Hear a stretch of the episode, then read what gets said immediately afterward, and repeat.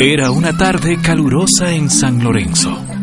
Carla y Gaby se encontraban tomando jugos mientras veían el atardecer. Aunque ahora son adolescentes, se conocían desde chiquitas y por supuesto las unía una gran amistad. Las dos además compartían sueños y tenían muchas ganas de un cambio. ¿Cómo sería el mundo más allá de su población? Ante una propuesta recibida, Carla imaginaba su futuro en un lugar muy distinto.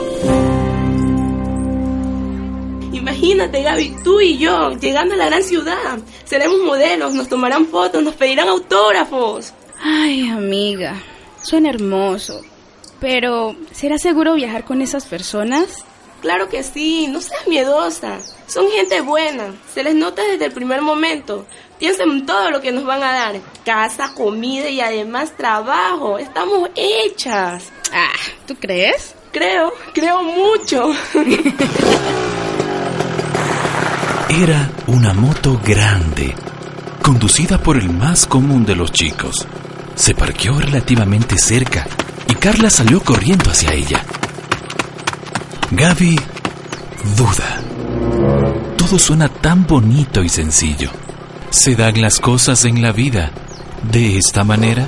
Eso se preguntaba Carla mientras ve a su amiga conversar con el chico que sonríe cordialmente. Piensa que si lo ve con algo de buena luz, se nota que no es feo. La moto se marcha. ¿Y? Nos pasan viendo mañana en la tarde. Sí te unes, ¿verdad? ¿Será? Imagínate tú y yo, modelos famosas, pero ¿y si nos pasa algo? O no sé, imagínate tú y yo en la gran ciudad, pero si nos hacen algo. Ay, amiga, deja de ser miedosa y ponte a hacer las maletas que mañana nos vamos.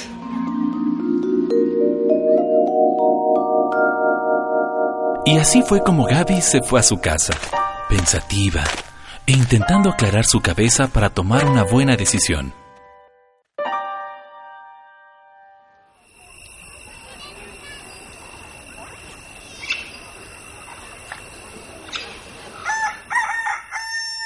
Al día siguiente lo había hecho y prepara su maleta.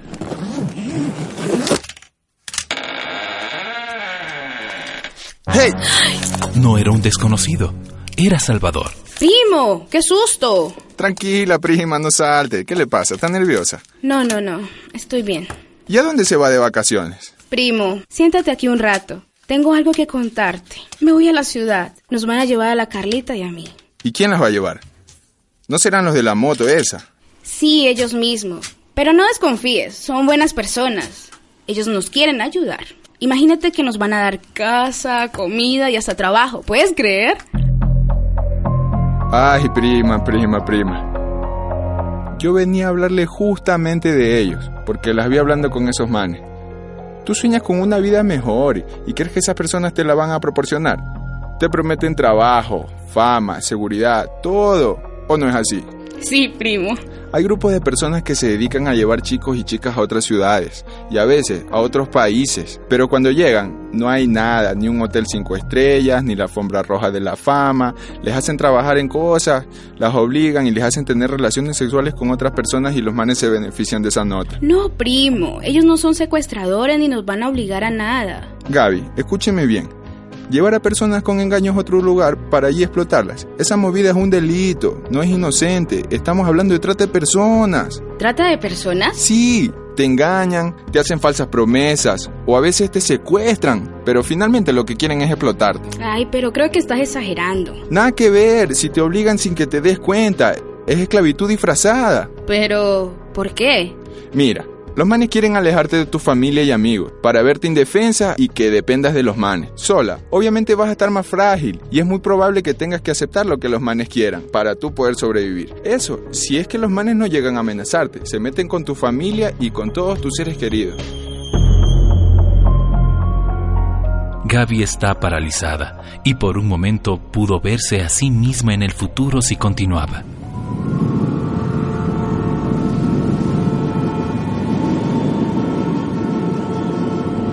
Se vio sola y perdida en una enorme ciudad desconocida. La gente la empuja, los autos pitan y ella desconcertada, ante varios caminos, no sabe cuál tomar. Está perdida y no tiene a quien pedir ayuda. La sensación de su pensamiento es tan fuerte que es capaz de sentirlo como si fuese realidad.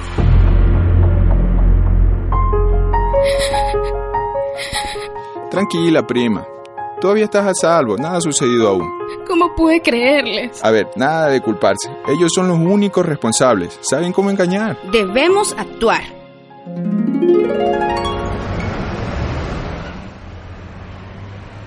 Gaby y Salvador corren al lugar en el que su amiga Carla iba a encontrarse con el chico que la llevará. Estamos casi atrasados, vamos rápido. Ve, ese es mi tío en su camioneta. Seguro el man nos lleva. Vamos.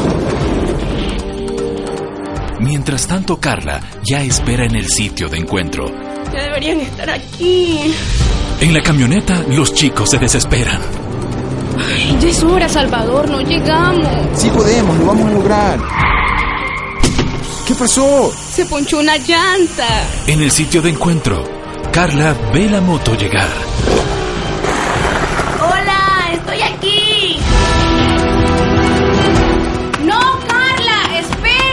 Gaby y Salvador han llegado corriendo en último momento. Amiga, espera, no te puedes ir. ¿Por qué? ¿Qué pasó?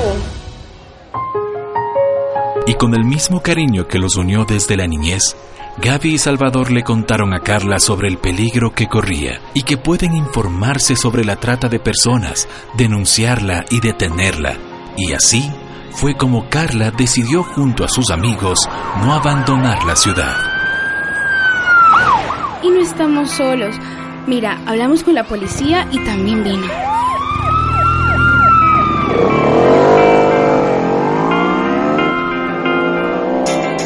Pero cuánta gente no sabe y piensa que estas personas les van a ayudar. Hay que hacer algo. La comunidad tiene que estar unida.